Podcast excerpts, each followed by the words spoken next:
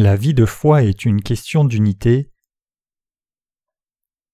Genèse 14, versets 1 à 24. Et il arriva au jour d'Amraphel, roi de Shinar, d'Arioc, roi des Lazars, de Kedor-Laomer, roi des Lames et de Tidal, roi des nations, qu'ils firent la guerre contre Béra, roi de Sodome, et contre Birsha, roi de Gomorre, contre Shinéab, roi d'Adma, et contre Sheméber, roi de Tseboïm, et contre le roi de Béla qui est de. Tous ceux-ci se joignirent dans la vallée de Sidim, qui est la mer salée. Douze ans ils avaient été asservis à Kedor-Laomer, mais la treizième année ils se révoltèrent, et la quatorzième année Kedor-Laomer vint, et les rois qui étaient avec lui, et ils frappèrent les Réphaïm à Astéroth Karnaïm, et les Usim à Ham et les Émim à Chavé Kiryataïm, et les Horiens dans leurs montagnes de Séhir, jusqu'à El-Paran, qui est près du désert. Et ils retournèrent et vinrent en En-Mitzpah, qui est Kadès, et ils frappèrent toute la contrée des Amalékites, et aussi les Amoréens qui habitaient à Hatzat Tamar, et le roi de Sodome et le roi de Gomorre et le roi d'Adma, et le roi de Tseboïm et le roi de Béla qui est de Soar, sortirent et se rangèrent en bataille contre eux dans la vallée de Sidim, contre Kedorlaomer, roi des lames, et Tidal, roi des nations, et Amraphel, roi de Shinar, et Arioc, roi des Lazars, quatre rois contre cinq, et la vallée de Sidim était pleine de puits de bitume, et les rois de Sodome et de Gomorre s'enfuirent et y tombèrent, et ceux qui restèrent s'enfuirent dans la montagne, et ils prirent tous les biens de Sodome et de Gomorre et tous leurs vivres, et ils s'en allèrent. Ils prirent aussi Lot, fils du frère d'Abraham, et son bien, et ils s'en allèrent, car Lot habitait dans Sodome. Et un homme qui était échappé vint et le rapporta à Abraham l'hébreu, qui demeurait auprès des chênes de Mamré, l'Amoréen, frère d'Échol et frère d'Aner. Ceux-ci étaient alliés d'Abraham. Et Abraham apprit que son frère avait été emmené captif, et il mit en campagne ses hommes exercés, trois cent dix-huit hommes, nés dans sa maison, et poursuivit les rois jusqu'à Dan, et il divisa sa troupe, et se jeta sur eux de nuit, lui et ses serviteurs, et il les frappa, et les poursuivit jusqu'à Oba qui est à gauche de Damas. Et il ramena tout le bien, et ramena aussi Lot son frère et son bien, et aussi les femmes et le peuple, et comme il s'en revenait après avoir frappé Kédor Laomer, et les rois qui étaient avec lui, le roi de Sodome sortit à sa rencontre dans la vallée de Chavé, qui est la vallée du roi, et Melchisédek, roi de Salem, fit apporter du pain et du vin. Or il était sacrificateur du Dieu Très-Haut, et il le bénit et dit Béni soit Abraham de par le Dieu Très-Haut, possesseur des cieux et de la terre, et béni soit le Dieu Très-Haut qui a livré tes ennemis entre tes mains. Et Abraham lui donna la dîme de tout. Et le roi de Sodome dit à Abraham Donne-moi les personnes et prends-les bien pour toi. Et Abraham dit au roi de Sodome J'ai levé ma main vers l'Éternel, le Dieu Très-Haut, possesseur des cieux et de la terre. Si depuis un fil jusqu'à une courroie de sandales, oui, si de tout ce qui est à toi je prends quoi que ce soit, afin que tu ne dises pas Moi j'ai enrichi Abraham, sauf seulement ce qu'ont mangé les jeunes gens et la part des hommes qui sont allés avec moi, Aner, Échol et Mamré, eux ils prendront leur part. Genèse chapitre 14 décrit Abraham en guerre. La région où Abraham vivait à l'époque avait beaucoup de rois.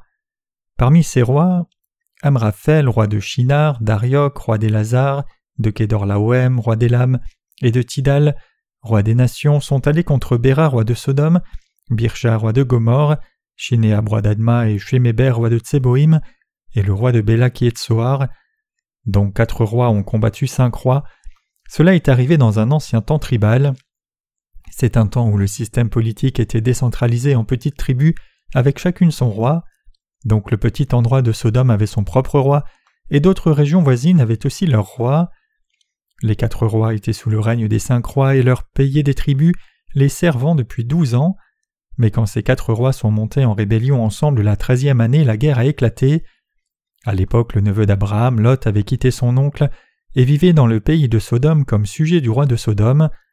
Lot est entré en guerre en dépit de sa volonté, mais puisque le roi de Sodome a perdu cette guerre, Lot a fini par perdre toutes ses possessions, et avec sa famille et ses serviteurs il a été fait captif.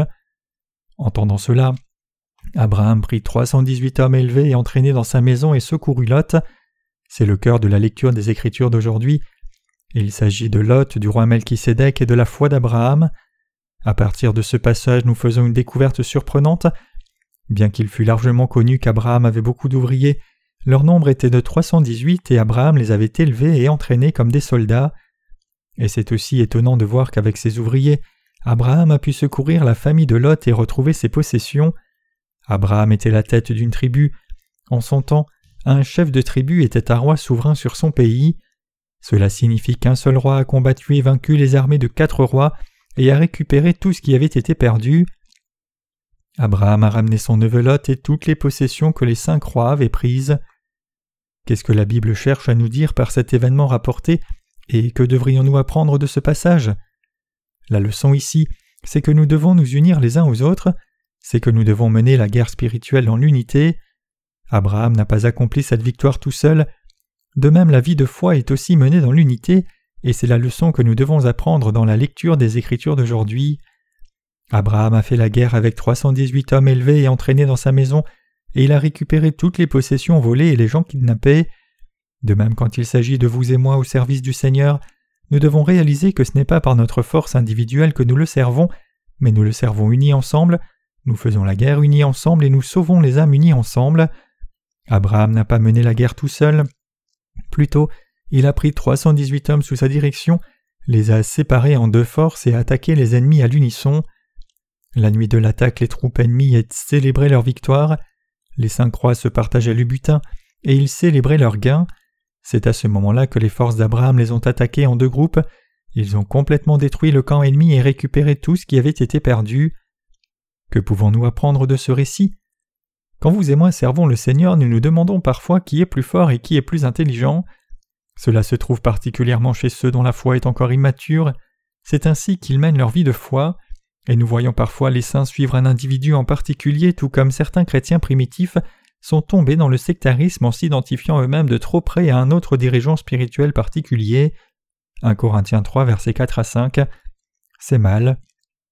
Quand il s'agit de mener une vie de foi qui sert Dieu, nous devons être unis comme un seul corps. Le corps est un, mais il a une tête, des oreilles, un cou, des bras, des jambes et un torse. Si les jambes sont dépitées d'être sales, tout le corps ne sera-t-il pas dépité? Tout forme le corps, et il n'y a rien dans nos corps qui soit superflu. Tout est nécessaire. Les orteils, coudes, genoux, poitrine, toutes ces parties du corps sont indispensables. Un œil ne peut pas refuser d'avoir affaire à l'orteil juste parce qu'il est sale. Toutes les parties du corps doivent être unies réalisant qu'elles sont nécessaires pour un corps. Le même principe est vrai au sujet du service de Dieu. Uni avec ses hommes, Abraham a secouru Lot et récupéré ce qu'il avait perdu parce que Lot faisait partie du peuple d'Abraham. Abraham a secouru Lot parce qu'il était le berger de Lot. De même, quand il s'agit de sauver les âmes, nous devons aussi mener nos vies de foi tout comme Abraham. Quand nous avons commencé notre œuvre missionnaire à l'étranger, il y avait une grande incertitude pour savoir si nous pourrions accomplir cette œuvre. En regardant chaque individu, chacun semblait inapproprié. Il ne semblait y avoir personne qui corresponde.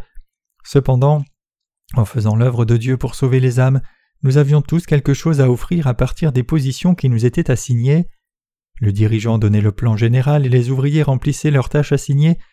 C'est ainsi que nous avons pu publier nos livres et continuer notre œuvre missionnaire à l'étranger. Ainsi c'est en nous unissant les uns aux autres que nous pouvons servir le Seigneur, sauver les âmes, combattre Satan et vaincre ses serviteurs pour délivrer une âme de plus. Assemblons toutes nos forces ensemble et unissons-nous les uns aux autres selon chacun de nos dons et nos positions. Il y a beaucoup de membres dans l'Église de Dieu. En faisant l'œuvre de Dieu, tous ces membres doivent s'assembler leurs forces ensemble pour atteindre leur but, chacun à partir de sa position et selon ses dons. Si nous avons du mal à assembler nos forces ensemble dans notre vie de foi et trouvons trop insuffisant pour suivre la direction de l'Église, c'est seulement parce que nous réfléchissons individuellement nous mettons nous-mêmes face aux autres, essayant de mener notre vie de foi selon nous-mêmes. C'est seulement parce que vous essayez de tout faire vous-même que vous pensez que vous ne pouvez pas grand-chose, et c'est pour la même raison que vous manquez votre but. La vie de foi ne se mène pas individuellement, mais elle est menée collectivement. C'est dans l'unité entière que nous faisons chacun ce qui est possible individuellement, selon chacun de nos dons. Quel que soit le don que Dieu nous a fait, nous devons utiliser ce don et remplir notre tâche. Mener la guerre dans l'unité, et travailler pour sauver les âmes dans l'unité. Ainsi votre vie de foi est menée en union avec les saints et pas tout seul. Peu importe combien vous et moi sommes insuffisants, nous pouvons atteindre nos buts si nous sommes tous unis assemblant nos forces pour servir la volonté de Dieu. Même si c'est impossible pour nous de faire l'œuvre de Dieu individuellement, c'est plus que possible si nous sommes unis et assemblons nos forces ensemble. En bref, la vie de foi consiste à assembler nos forces ensemble pour servir la volonté de Dieu dans l'unité. Ce principe peut être appliqué à chaque aspect de notre effort évangélique de sauver autant d'âmes que possible peu importe où elles sont. En essayant de prêcher l'Évangile, nous travaillons tous selon différents modèles et formes.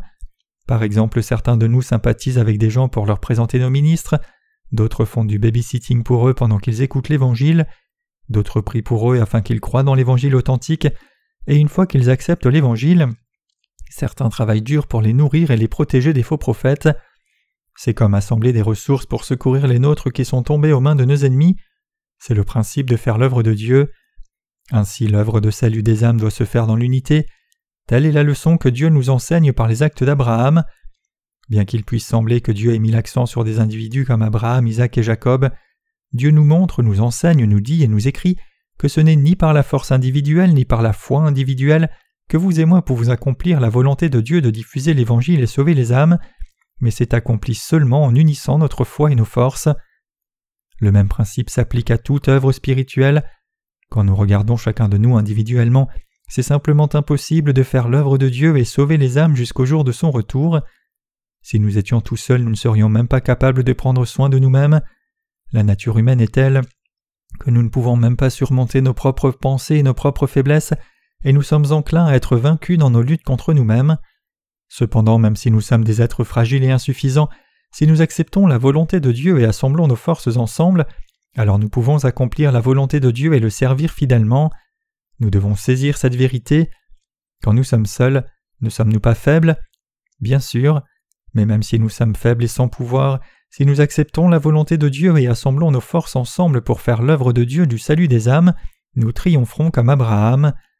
Pourquoi les quatre rois étaient-ils incapables de vaincre les forces d'Abraham?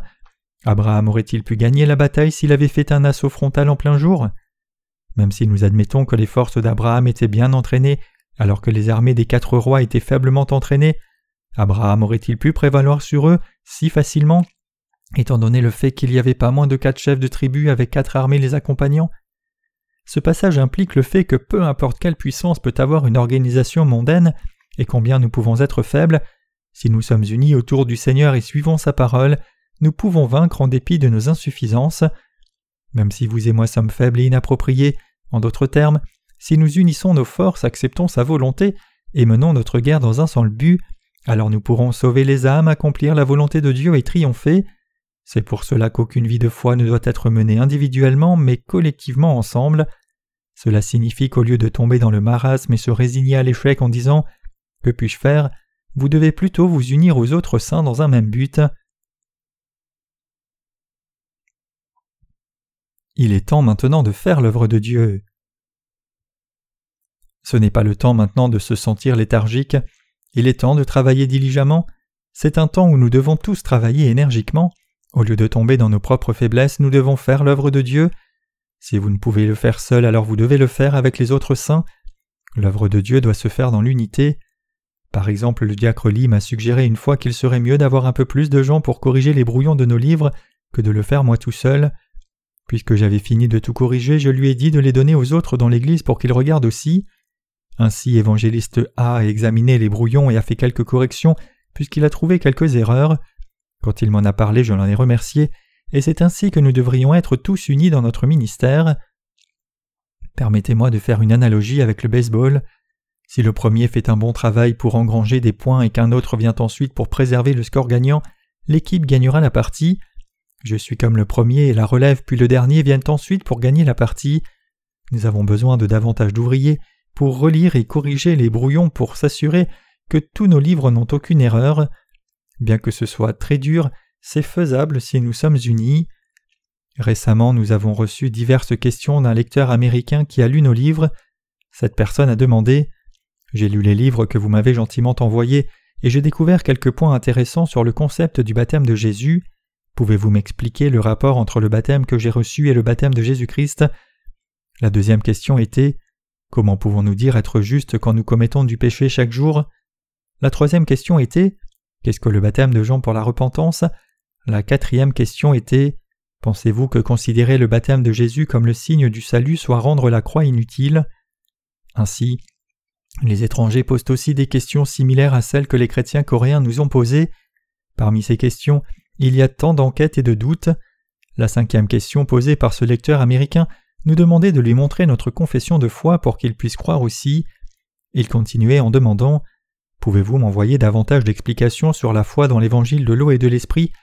Et les questions se poursuivaient. Quel passage des Écritures montre que les apôtres mettaient de l'importance dans le baptême de Jésus? En dehors de votre accent sur le baptême de Jésus, ce qui est marqué dans vos livres est ce que j'ai déjà cru depuis longtemps, donc en quoi l'évangile de l'eau et l'esprit est-il différent de ma foi? Si l'évangile de l'eau et l'esprit est correct, alors le salut du brigand à la croix est impossible, puisqu'il n'a pas professé sa foi au baptême de Jésus. Comment pouvez-vous expliquer ce cas? Ce sont des questions ordinaires qui sont souvent posées par quiconque a entendu l'évangile de l'eau et l'esprit pour la première fois, mais certaines sont absurdes. J'ai pensé que je devais répondre, donc j'ai demandé au révérend Lee de mettre une sélection FAQ sur Internet mais quand j'ai regardé certaines réponses, j'ai senti qu'il manquait quelque chose, donc je lui ai demandé d'arrêter de mettre de nouvelles réponses, et j'ai aussi demandé à tous les pasteurs de nos églises en Corée de m'envoyer toutes questions plausibles. J'ai ensuite envoyé mes réponses à ces questions au pasteur Shin. Ces questions et réponses ont alors été éditées et placées sur notre site web. Bien que la section FAQ ne soit pas exhaustive, je suis certain que la plupart des questions ont une réponse. Nous prévoyons d'en faire un supplément et de les inclure dans la version révisée de notre premier livre. Notre travail doit être fait dans l'unité. Dans le passé, je faisais tout moi-même tout seul, mais maintenant nous devons tous travailler ensemble. Tout seul, je ne peux pas accorder assez d'intention à chaque aspect de notre ministère, mais nous pouvons faire un meilleur travail si nous sommes unis et partageons le fardeau, chacun faisant sa part. Nous devons travailler dans l'unité, nous devons servir le Seigneur unis ensemble. Si vous essayez d'en faire trop tout seul, vous ne pouvez pas réussir. C'est pour cela que nous avons partagé notre travail en différentes parties. Certaines personnes s'occupent d'éditer les livres, d'autres s'occupent de l'impression alors que d'autres s'occupent de charger les e-books. Enregistrer mes sermons et les transcrire à partir de cassettes audio se fait aussi séparément. La même chose fonctionne pour la prière. Chacun a une responsabilité particulière dont il s'occupe. Nous avons appris que tout est possible si les justes sont unis. Comment doit-on mener sa vie de foi? Bien que nous soyons faibles individuellement, nous sommes forts si nous sommes unis comme un seul. Nous pouvons tout accomplir en croyant la volonté de Dieu. Vous devez saisir que c'est ce en quoi consiste votre vie de foi. Tout seul vous êtes trop inapproprié. C'est aussi vrai pour nos ministres.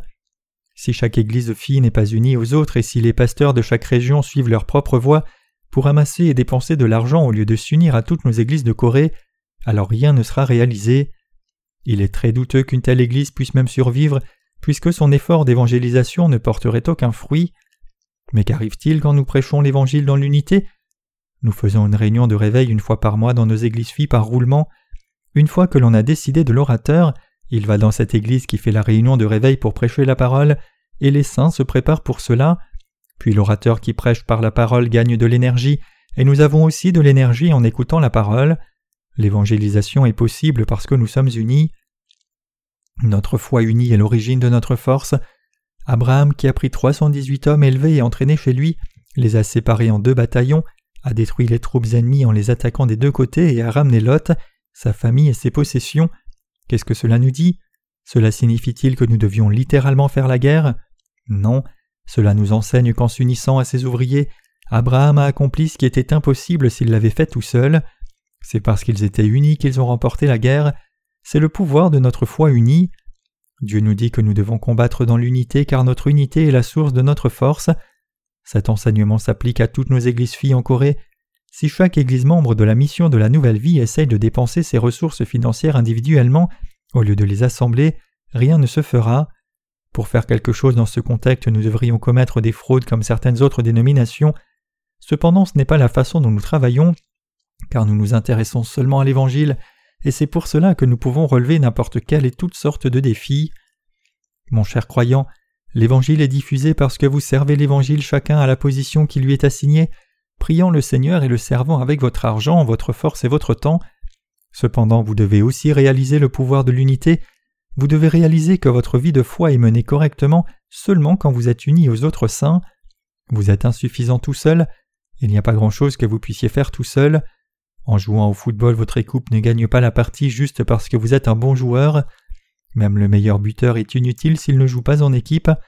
Sung Wang, un joueur coréen au Japon, a été sélectionné comme l'un des meilleurs buteurs de l'année. Mais pendant qu'il jouait dans la ligue coréenne, il n'était pas si performant. C'est probablement parce qu'il n'avait pas beaucoup de soutien de ses coéquipiers.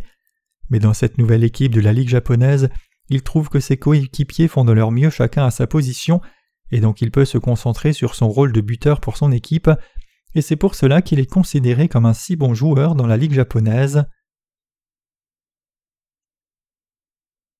Vous devez changer le concept même de votre vie de foi que vous avez eu jusqu'à présent. En jouant au football, il n'y a pas de plaisir sans marquer de but. C'est amusant de jouer au football seulement si l'on peut marquer. Se concentrer exclusivement à monter une défense de fer n'est pas si excitant, alors que cela n'a évidemment pas de sens de permettre délibérément à l'équipe adverse de marquer. C'est plus excitant quand l'équipe adverse amène du défi dans la partie. Nous regardons et jouons au football pour trouver un peu d'excitation et se détendre du stress quotidien. Cependant, ce n'est pas pour montrer notre force et patience que nous servons le Seigneur et menons notre vie de foi. Plutôt, nous menons nos vies de foi afin d'accomplir la volonté du Seigneur. C'est pour cela que nous devons être unis. Même quand il est question de football, une équipe peut gagner seulement si les joueurs sont unis. Nous pouvons atteindre avec succès nos objectifs seulement si nous assemblons nos forces. Nos vies de foi consistent à unir nos forces pour accomplir la volonté du Seigneur.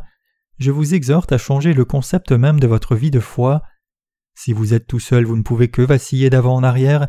Cependant, même si vous êtes ainsi tout seul, si vous voulez vraiment que l'Évangile se diffuse sur la terre et si votre cœur et votre foi sont unis avec les autres saints, alors vous pourrez accomplir de grandes œuvres qu'il est impossible d'accomplir tout seul, et il sera alors possible que la volonté de Dieu soit accomplie. La leçon à tirer de Genèse chapitre 14, c'est l'unité. Je suis convaincu qu'aucune vie de foi n'est menée par les mérites de quelqu'un seul. Certains ministres se plaignent quand la tâche qu'ils désirent est assignée à quelqu'un d'autre, mais quand on leur confie vraiment cette tâche, certains deviennent arrogants. La tâche est alors enlevée à ce ministre. L'évangéliste Young est devenu chauve à cause du stress de sa responsabilité de s'occuper du processus d'impression de nos livres. Cela nous a pris pas moins de 100 impressions tests pour avoir la couleur rose de la page de couverture de notre premier livre en anglais. C'est arrivé parce que la couleur que nous avons choisie ne sortait pas de la même façon quand la couverture de test est sortie. L'on m'a dit que lorsque l'impression finale serait faite, la couleur allait bien ressortir, mais j'ai refusé de l'accepter. J'ai insisté pour avoir un test parfait, donc la couverture a été réimprimée. Le propriétaire de la boutique d'imprimerie a dit que la couleur correcte se verrait quand le livre serait effectivement imprimé disant que la différence dans le ton de la couleur était due au fait que ce n'était pas l'exemplaire final. Mais malgré cela j'ai insisté, disant que ce n'était pas acceptable. Donc l'évangéliste Jung qui était chargé de cette tâche était sous un important stress et c'est probablement pour cela qu'il a perdu quelques cheveux. Il m'a dit un jour que son cœur battait fort quand je l'appelais, pensant que j'avais quelque chose dont me plaindre et qu'il devrait de nouveau gérer cela avec la boutique d'impression. Mais en dépit de tout le stress que je lui ai causé, il a fait tout ce que je lui ai demandé et a relayé toutes les demandes au propriétaire de la boutique d'imprimerie. L'évangéliste Jung est un homme brillant et il a été un bon ouvrier quand il travaillait encore dans une entreprise. Il était un ouvrier compétent et doué pour son entreprise, mais il a quitté son travail et a commencé à faire l'œuvre de Dieu à temps plein.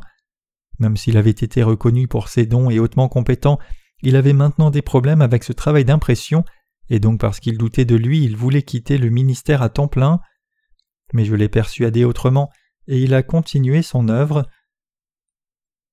Certains de nos ministres peuvent faire le travail correctement s'ils font juste ce qu'on demande de faire. Ils sont remplacés seulement parce qu'ils ne font pas ce qu'on leur dit de faire. Quoi qu'il en soit, la couverture du premier livre a été imprimée telle que voulu dans le premier modèle parce que l'évangile Jung m'a obéi. Maintenant l'évangéliste Jung dit que c'était si difficile parce qu'il avait trop de ses propres pensées il m'a dit que tout aurait été en ordre s'il avait fait ce que je lui avais dit de faire dès le début, mais il pensait qu'il fallait essayer différentes choses. Vous devriez aussi faire ce qu'on vous dit de faire au lieu d'insister sur vos propres pensées. Quand je prends une décision, je réfléchis pendant plusieurs jours. Si quelqu'un change en une minute ce qui m'a pris plusieurs jours de délibération pour me décider, je dis à cette personne Pourquoi ne décide pas tout seul? Ne suis-je pas à la tête de cette assemblée? Même si je ne suis pas si intelligent, tu dois faire comme je l'ai décidé. Heureusement, l'évangéliste Jung n'a pas objecté à ma décision et la couverture a été imprimée, très belle par conséquent. Cela s'est accompli par l'unité et la couverture a été bien accueillie par nos lecteurs. Même s'il semblait que la couleur du test était la même que le design originel, une petite différence pouvait se développer dans une grande différence. La couleur pouvait changer progressivement au fil des différentes réimpressions, et donc il était très important d'avoir la bonne couleur dès le tout commencement. Vous devez réaliser ici combien c'est important pour tous d'être unis. Chaque vie de foi doit être menée dans l'unité avec l'Église, et vous devez apprendre comment vous unir aux autres saints. Votre vie de foi n'est pas menée sur une base individuelle. Quoi que vous fassiez individuellement, il s'agit de faire votre part pour atteindre un objectif plus grand, c'est-à-dire que c'est fait pour accomplir à la fin un but plus grand. C'est ce en quoi consiste l'unité. Si Abraham n'avait pas combattu dans l'unité, il n'aurait pas pu assurer sa victoire. De même, sans unité, nous ne pouvons pas atteindre nos buts. Dans l'unité, nous luttons moins pour accomplir notre victoire. Mes chers croyants, luttez-vous dans votre vie de foi? Si vous êtes unis à votre dirigeant spirituel et les autres saints, vous ne lutterez pas. Vous accomplirez en fait beaucoup plus. Pourriez-vous mener votre vie de foi jusqu'au jour du retour du Seigneur si vous continuez sur votre voie individuelle? Cela sera-t-il possible? Non, c'est impossible. Tout comme je dois m'unir à la volonté du Seigneur, vous devez aussi être unis. Peu importe combien vous pouvez être insuffisant, vous pouvez devenir un croyant exemplaire si vous êtes unis au Seigneur. Saisissez-vous cela Tout ce que nous avons fait jusqu'à présent est fait dans l'unité. Ne diffusons-nous pas l'Évangile avec l'argent que nous avons assemblé dans l'unité par nos promesses de dons? Ainsi les petits efforts sont assemblés et produisent une grande force. Tout demande de l'unité, tout doit être fait dans l'unité. En fait que nous parlions des affaires, entreprises, églises, vie de foi, ou de la diffusion de l'Évangile de Dieu, tout échouera sans unité. Avec l'unité tout est accompli. Une affaire échouée fait banqueroute par manque d'unité, elle échoue parce que l'employeur et les employés font tous leurs propres choses individuelles. Tout ce qu'il faut pour qu'une entreprise ait du succès, c'est que la direction et les ouvriers soient unis et assemblent leurs forces ensemble. La même chose vaut pour les pays. Pour qu'une nation réussisse, il faut de l'unité entre les dirigeants et le peuple, mais sans unité un pays ne peut pas réussir, peu importe combien son président ou les citoyens sont bons. L'unité est indispensable. L'on dit que les Japonais sont les meilleurs citoyens au monde, les Allemands sont aussi considérés comme de bons citoyens. La caractéristique unique de bons citoyens se trouve dans leur unité. L'on dit que pour relancer leur économie après la fin de la Seconde Guerre mondiale, les Allemands ne dépensaient pas une allumette pour allumer les cigarettes, à moins d'être plus de cinq fumeurs réunis. C'est ainsi qu'ils ont reconstruit leur économie pour bâtir l'Allemagne d'aujourd'hui. C'est ainsi que le pouvoir de l'unité est grand. La Corée du Sud a aussi vécu une croissance économique rapide. C'est en partie dû à l'unité que les Coréens ont instaurée pendant la présidence de Park Chung-hee et sa direction ferme. Bien que le président Park reste une figure historique controversée en Corée, critiqué par certains comme un dictateur militaire brutal, et loué par d'autres pour avoir posé le cadre du développement rapide de la Corée, l'on reconnaît rapidement et largement que la politique économique poursuivie sous sa présidence a été cruciale pour l'industrialisation réussie de la Corée. Tout le monde était uni dans cet effort pour pousser le pays hors de la pauvreté croissante. La nation entière a travaillé avec le seul but d'améliorer le niveau de vie des gens, et c'est par cette unité déterminée que le miracle économique coréen est né. Cependant, après la mort du président Park, l'unité du peuple coréen a commencé à s'écrouler et la nation a eu des difficultés par conséquent. Les présidents qui ont suivi Park n'ont pas forgé l'unité, mais quand des temps de crise sont arrivés, les Coréens s'unissaient de nouveau. Quand notre pays a été jeté dans une crise financière en 1997 et devait chercher l'assistance du FMI, de simples Coréens ont vendu leur or pour rembourser des dettes étrangères. C'est la grandeur du pouvoir de l'unité. Même si nous les justes sommes faibles individuellement, nous sommes forts si nous sommes unis. L'unité est absolument indispensable pour faire l'œuvre de Dieu. Jésus-Christ est notre commandant et tous les autres doivent s'unir à lui. Si nous sommes unis depuis chacune de nos positions, nous serons en mesure de vaincre le monde et de sauver les âmes qui se perdent. L'Église a besoin d'unité tout comme notre vie de foi a besoin d'unité. Si nous nous unissons à ce que l'Église fait et prenons part à ses efforts, alors beaucoup d'âmes recevront la rémission des péchés et obtiendront le salut. Si par contre nous ne nous unissons pas à l'Église, nous périrons tous.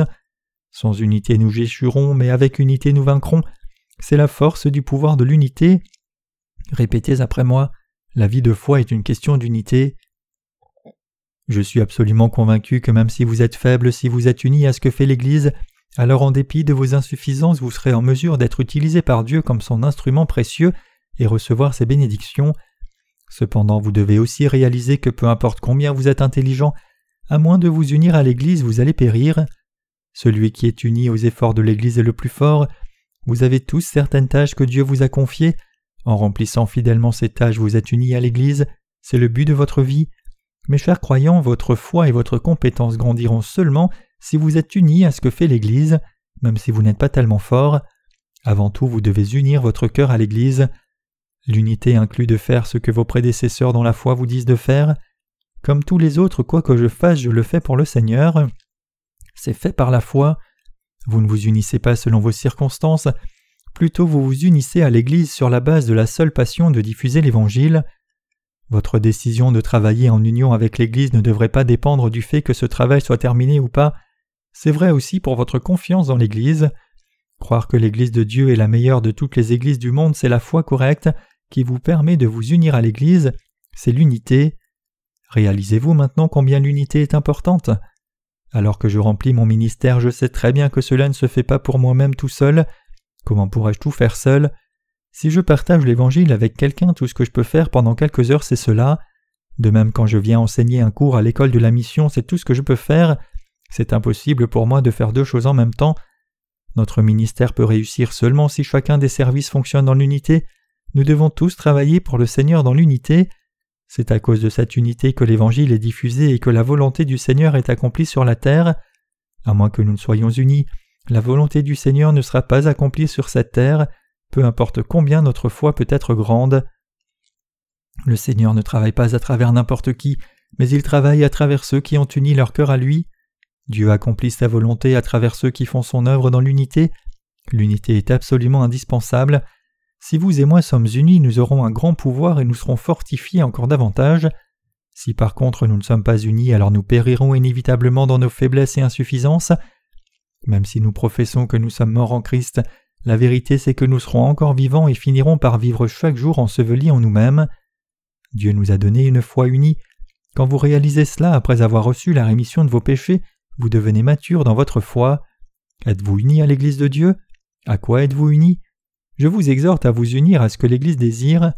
L'Église vous confie un travail et vous demande de le faire. Accomplir cette tâche, c'est ce que signifie l'unité. Prier pour les mêmes sujets que l'Église, c'est prier pour l'unité.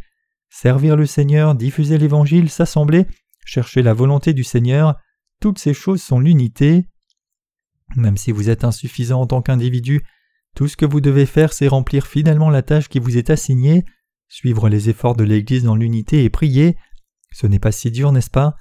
Peu importe ce que sont vos circonstances individuelles, aucune difficulté n'est insurmontable tant que vous êtes unis à l'Église. Ce n'est pas fait par votre propre pouvoir individuel. Ne pensez-vous pas parfois que vous êtes trop inapproprié pour atteindre vos buts?